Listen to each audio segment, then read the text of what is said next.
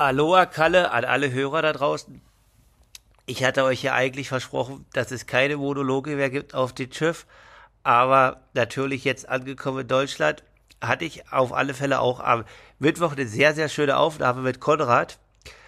Aber wie gesagt, äh, durch die paar organisatorische Sachen und so weiter ist meine Spur weg. Dafür muss ich mich entschuldigen. Deswegen gibt's heute nochmal einen kleinen Einblick. Aber ich werde quasi jetzt nicht so viel über mich berichten, sondern werde einfach so ein bisschen das Gespräch mit Konrad Revue passieren lassen.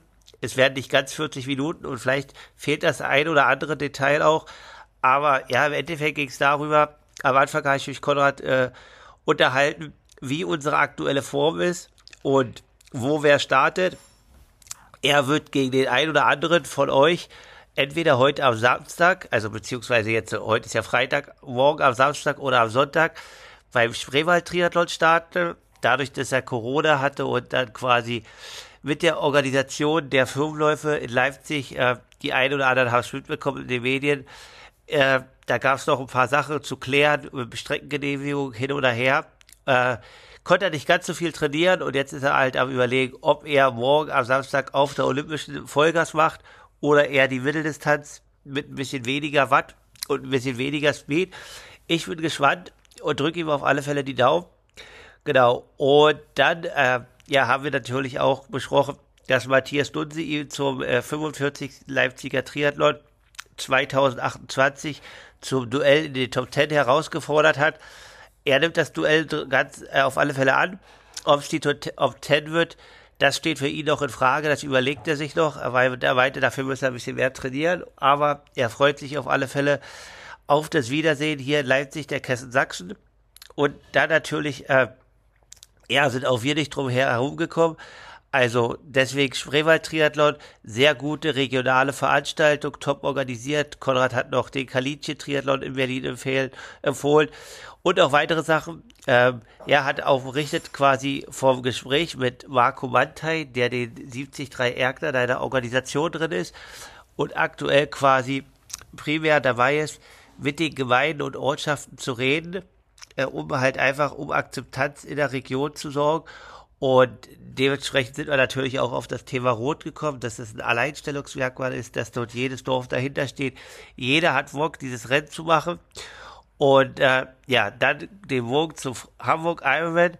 Also ich habe halt einfach gesagt, aus Athletensicht ist natürlich mega schwer, also auch aus Profisicht, wenn man nicht weiß, was eigentlich passiert ist im Rennen oder äh, ja gar keine Ahnung hat.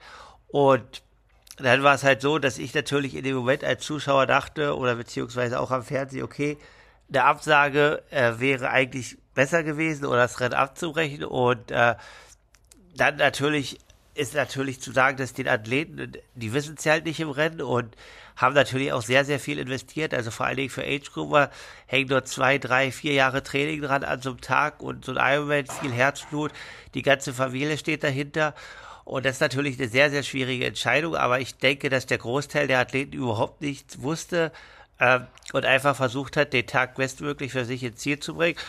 Und äh, Konrad hat halt einfach noch gemeint aus Veranstalter-Sicht, was auch Frank Wechsel wohl auch im Triathlon-Podcast äh, analysiert hat, ist quasi dann die Frage, was ist halt aus organisatorischen Gründen oder auch in Anführungsstrichen Katastrophenfall äh, besser, den Rennen geordnet zu Ende laufen zu lassen oder es abzubrechen. Und da ist dann, ist man wohl beim Ironman Hamburg zu dem Entscheid gekommen, das Rennen einfach entspannt zu Ende laufen zu lassen, so wie es halt dann auch erfolgt ist.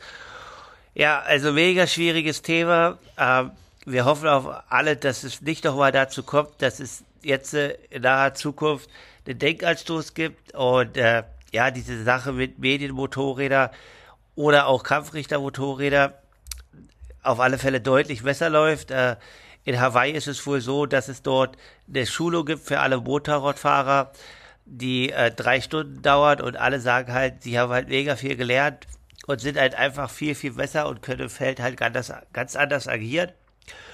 Und ja, also sonst war es halt immer irgendwie das Problem, dass wir äh, in den Rennen halt gesagt haben, ja, Windschatteneffekt, Mediatross und so weiter. Aber aktuell geht es wahrscheinlich nicht um Windschatten, sondern wir sollten uns halt wahrscheinlich dann in der Debatte auch um die Sicherheit bemühen.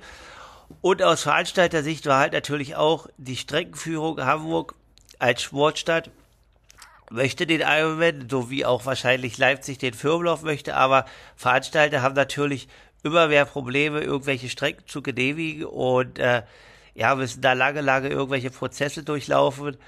Und es ist halt natürlich, äh, wollen wir Sport in der Öffentlichkeit, im großen öffentlichen Raum oder wollen wir den nicht? Also wir sind beide zu dem Schluss gekommen, dass wir es wollen, aber irgendwie muss es uns gelingen, dort Brücken zu schlagen, weil ja, wenn Ironman halt einfach auch mit 2.000 oder 3.000 Athleten kommt, dann muss es halt vielleicht auch möglich sein, eine 180 Kilometer Strecke abzusperren. Natürlich organisatorisch nicht ganz einfach. Ähm, ich kann auf alle Fälle aus Athletensicht sagen, ich weiß nicht, was ich gemacht hätte, aber ich denke halt auch nach vielen hin und her überlegen, die Athleten wussten halt meist nicht Bescheid, was ich gerade schon gesagt habe, was halt wirklich passiert ist. Und äh, ganz, ganz schwieriger Tag und Situation und äh, mein Beileid der Familie. Ich wünsche denen alles Gute und auch den weit Verletzten schnelle Genesung. Ähm, für meine Freundin und meinen Trainer, die das erfahren haben, war das auch so ein bisschen eine Déjà-vu in dem Moment. Ähm, ja, einfach jetzt, äh, sage ich mal, sieben Wochen zurückversetzt, aber wir wollen da auf alle Fälle nach vorne blicken. Genau, das zu unserem Podcast in der also für diese Woche. Ähm, genau, ich hoffe, Ihr schaltet trotzdem ein. Und nächste Woche habe ich auf alle Fälle einen spannenden Gast, beziehungsweise er hat mich zu Gast. Wir werden den Podcast aus beiden, äh, auf beiden Plattformen ausstrahlen. Also äh, wird wieder ein interessanter Amateur und äh, danach die Woche werde ich mal versuchen, Rico Moog ans Mikro zu kriegen. Äh, Konrad hat auch nochmal Gratulation an ihn ausgesprochen. Mega krasses Rennen in Kraichgau. Und was ich gar nicht mitbekommen habe, dass er bei der ITU Langdistanz äh, auch das Rennen lange angeführt hat.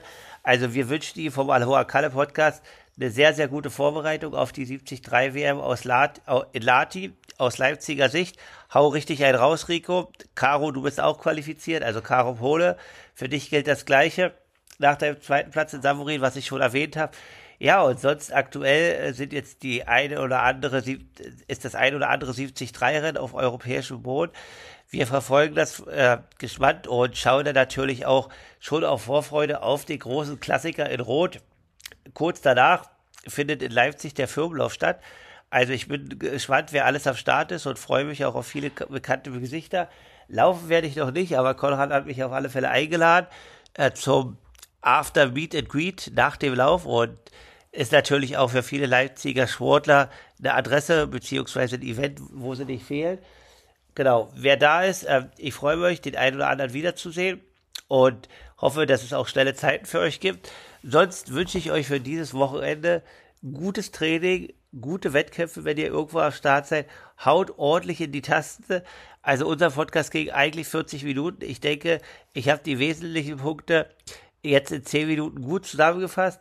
Ich kann nur sagen, äh, ich bleibe jetzt dran und hatte jetzt auch überlegt, natürlich ehrlicherweise, weil noch ein paar Sachen anstehen bei mir, mache ich eine Podcast-Pause oder nicht. Ich habe aber Bock für euch weiterzumachen, weil ich auch einfach gerne drin bleiben möchte für mich selber und so ein bisschen den Weg begleiten und auch den einen oder anderen Profi zu schauen, was er halt dieses Jahr liefert und natürlich auch die Amateure und wenn wir halt neues Wissen irgendwie oder Meinung haben, das hier einfach zu teilen. In dem Sinne, ich habe schon gesagt, Aloha zieht ordentlich durch, damit wir Richtung 2024 alle auf den Ironman Hawaii äh, bei den Männern blicken können. Dies Jahr können wir es schon bei den Frauen.